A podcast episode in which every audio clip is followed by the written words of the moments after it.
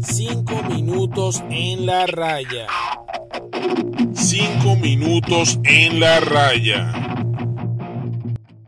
Hola a todos, bienvenidos a 5 minutos en la raya. Te habla Gabriel, aquí hablo de béisbol y fútbol en 5 minutos. Hoy daré mi, mi opinión, yo creo que esta vez en cuidado en menos de 5 minutos sobre todo, toda la situación en referencia al cambio de o la contratación de Leo Messi por el Paris Saint Germain y no solo de, de Leo Messi, o sea, los fichajes que ha logrado el Paris Saint Germain, un poco el fútbol actual, tal como yo lo veo y lo opino. Y bueno, nada, empezamos con. Empiezo una vez en materia, ¿no? Y yo pienso que eh, estamos. Se puede decir que la contratación de Messi por el Paris Saint Germain es la consolidación del nuevo fútbol, o del fútbol del siglo XXI, o de la segunda década del siglo XXI, en la cual grandes capitales no tradicionales del fútbol europeo se consolidan comprando equipos y evidentemente invirtiendo. Un poco también con la con la buena con la luz verde de parte de, de, ciertos de ciertos organismos. Por ejemplo eh, el Paris Saint Germain eh, que evidentemente ha sobrepasado el límite de, del techo salarial eh, ese, ese fair play, por decirlo, eh, está suspendido hasta, hasta después de la temporada 2023, si no me equivoco, o hasta el año 2023, por lo cual el Paris Saint-Germain puede jugar con reglas distintas en su liga y en competición europea a las que juega el Barcelona o el Real Madrid, que eh, por lo menos en sus ligas están eh, sometidos a un límite salarial. Y bueno, un poco eh, de eso ayuda, o sea, ayuda un poco la influencia económica, las ventajas que se le dan a ciertos equipos. Hablo directamente del Manchester City, del Chelsea, del Paris Saint-Germain, Paris Saint-Germain y Manchester City, dos equipos de capital del Medio Oriente. Y el Chelsea de capital ruso. El Chelsea se puede decir que fue el primero porque fue el que una vez que Roman Abramovich compró el equipo eh, se, ha enfocado en hacer eh, unas, unas tremendas plantillas que bueno, lo ha llevado a ganar ya dos Champions en los últimos 10 años, dos UEFA Champions se puede decir que el Chelsea es el más el que más ha estado a la altura de las inversiones realizadas. Pero también, bueno, desde que yo creo que tendrá que 5 o 6 años que el Paris Saint Germain eh, fue comprado por uno de los emires de los emir de, de, Qatar, ha, ha, hecho considerables inversiones, eh, ha tenido oportunidad de, de trascender en, en UEFA Champions League, que al final es el punto máximo de cualquiera de todos estos equipos y que aún no ha podido ganar. Eh, ahora, bueno, yo creo que ha hecho la incorporación más importante desde que el equipo está bajo eh, las manos de este propietario, en el cual, bueno, han, han contratado a, a Hakimi del Inter, a Donargillo Donnarumma del Milan. Eh, se han traído a Leo Messi, a Sergio Ramos, o sea, el equipo está a Winaldum, que en teoría iba a ir primero al, al Barcelona y han formado un super equipo que sería eh, que, bueno, yo creo que eh, deja de lado un poco a los galácticos de Florentino Pérez y el Real Madrid del año 2002 cuando tenían a Beckham, Zidane, Ronaldo, Figo, Roberto Carlos. Yo creo que los, eh, los puede dejar pálidos, o sea, es muy comparable porque bueno, ahora uno ve una alineación en la cual el, mismísimo Ángel Di María tiene que ser banca, juro, porque en la, lo que es la parte medios, delante, medios ofensivo y delantero tenemos a Neymar, Messi, Mbappé y y bueno, de verdad que bastante complicado, ¿no? Un equipo que va a ser muy muy duro en UEFA Champions League. Y que, y que bueno, yo, yo ah, para no desviarme del tema, ¿no? O de lo obvio, y mi opinión al final es, es la consolidación del nuevo modelo de fútbol europeo que bueno, vienen años complicados para la liga española, yo creo que van a ser años muy similares a la del calcio italiano, que viene sufriendo desde el escándalo del, del, Calciopoli prácticamente, después del Mundial de Alemania 2006, y en el cual los, equipos van a ser más modestos, con menos inversión, se apostará más a, la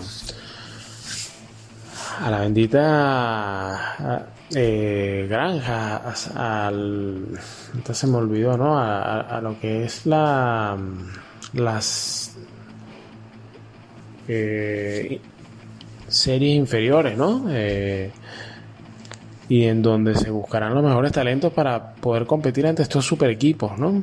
Tener también la fortaleza de tratar de resguardarlo, ¿no? Como hizo el Milan que no pudo resguardar a Donnarumma, claro, también un tema de, la gente de Donnarumma que veía una comisión que el Milan no estaba dispuesto a pagar y en la cual yo estoy de acuerdo. Pero bueno, se vienen años de dominio absoluto entre Paris Saint Germain, Manchester City, Chelsea. Chelsea que el día de ayer eh, ganó la Supercopa de Europa, llegando a finales ante un modesto, ah, comparando plantillas como el Villarreal, pero con mucho, mucho agarre, mucho, mucho deseo de ganar. Eh, se nota que le hacía falta al, al, Chelsea un centro delantero y que, bueno, oportunamente han contratado a Lukaku del Inter, el Inter que ha salido de dos grandes jugadores, lo cual le compromete quizás en sus opciones de favoritismo a, por lo menos ganar la Serie A, aunque se escucha, eh, viene, o sea, creo que ya está listo Seco y pronto también Zapata del Atalanta, por lo cual dos delanteros no del calibre de, de Lukaku, pero que sí pueden ayudar muchísimo al equipo a sustituirlo, ¿no? Y, bueno, eh, eh, para los fanáticos del Real Madrid y de Barcelona, mucho ánimo. Vienen años distintos. Acostumbrarse que no son los equipos tope.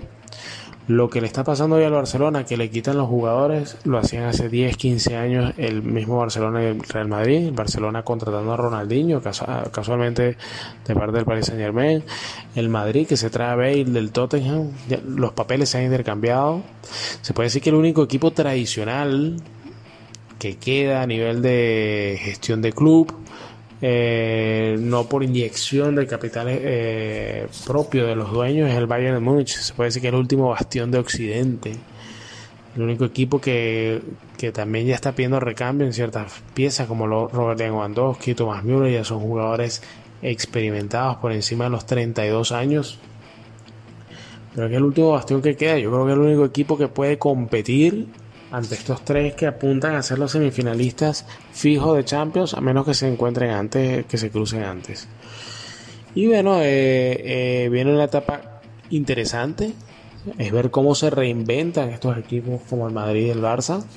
Eh, porque bueno, no solamente es el poderío de, económico de estos clubes, sino el efecto de la pandemia lo que ha hecho que, que sus finanzas sean tan golpeadas y, bueno, eh, se han descapitalizado, sobre todo lamentable la descapitalización del Barcelona, aunque creo que tiene el equipo para por lo menos ganar algo este año, sea la liga, y no quedar tan mal en Champions. Yo creo que tiene un equipo interesante, siempre y cuando el Kun Agüero juegue, ¿no? Yo creo que el Kun Agüero va a ser fundamental en rendimiento y en presencia, ¿vale? Y el Madrid, bueno, el Madrid vamos a ver qué, qué saca de lo que tiene. Este, a ver si vence, necesita un Benzema como el del año que viene, o el del año pasado, y un Bale que, que rinde y no sea tan inconstante. Eh, bueno, esa es mi opinión. Este, lo que la locura de Messi en París, bueno, de verdad que ha sido un fichaje, el fichaje quizás más importante de la historia del fútbol. No, me atrevo a decirlo un 100% de convencimiento porque ya está en la parte final de su carrera. Yo creo que a Messi le quedan 2-3 años. Eh, pero si hubiera tenido 28 años, sin duda alguna, hubiese sido el fichaje de la historia es como un caso similar al de, al de Cristiano Ronaldo. Lo pasa, bueno, todo lo, todo lo que implica alrededor de Messi desde el año pasado con el Burofax, Messi tiende a ser un poco incluso más global que el propio Cristiano. Pero bueno, al final de cuentas hemos vivido días particulares, únicos.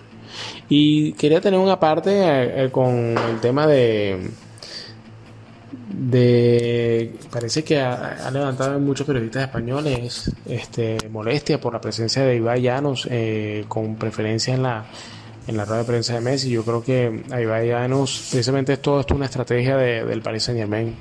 Quieren nuevos seguidores, quieren gente que le vaya al equipo, no solamente porque esté Messi, sino porque les parezca cool el, el equipo. Una persona que le da acceso a ese público objetivo del Paris Saint Germain es Ibai y él no es un recién aparecido, es un chico que compró los derechos de la Copa América para España y transmitió todos los partidos. Yo pude ver los partidos de Venezuela gracias a, su canal de Twitch.